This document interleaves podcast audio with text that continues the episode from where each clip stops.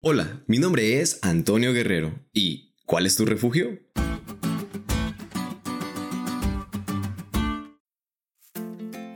Al mencionar refugio me refiero a lo que haces para encontrar confianza, seguridad, aceptación y alivio.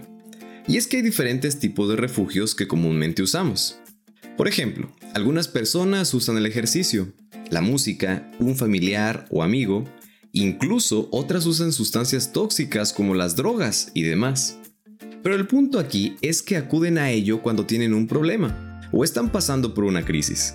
Acuden a ese refugio para poder desahogarse y sentirse libres, con paz y tranquilidad. Por eso te pregunto, ¿cuál es tu refugio?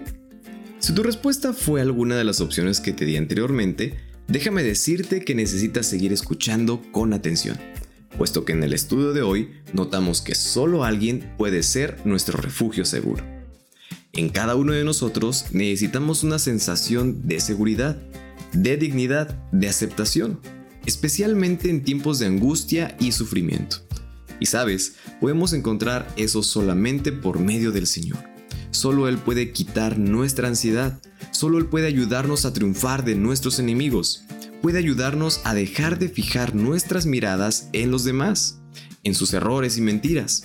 Solo Él puede ayudarnos a quitar nuestro egoísmo y autosuficiencia, a darnos un corazón humilde y benévolo. En Él solamente podemos encontrar refugio seguro y una roca firme en la cual fundamentar nuestra fe. Así que amigos, si tú en estos momentos necesitas un refugio, te invito a que tú puedas acudir a Él Deja ya a un lado las otras opciones que solo buscan la autocomplacencia o la confianza en algo o alguien que no es seguro. Fíate de tu creador y sustentador y en él estarás totalmente seguro.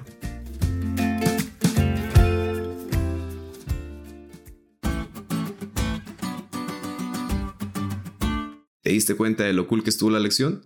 No te olvides de estudiarle y compartir este podcast con todos tus amigos. Es todo por hoy, pero mañana tendremos otra oportunidad de estudiar juntos.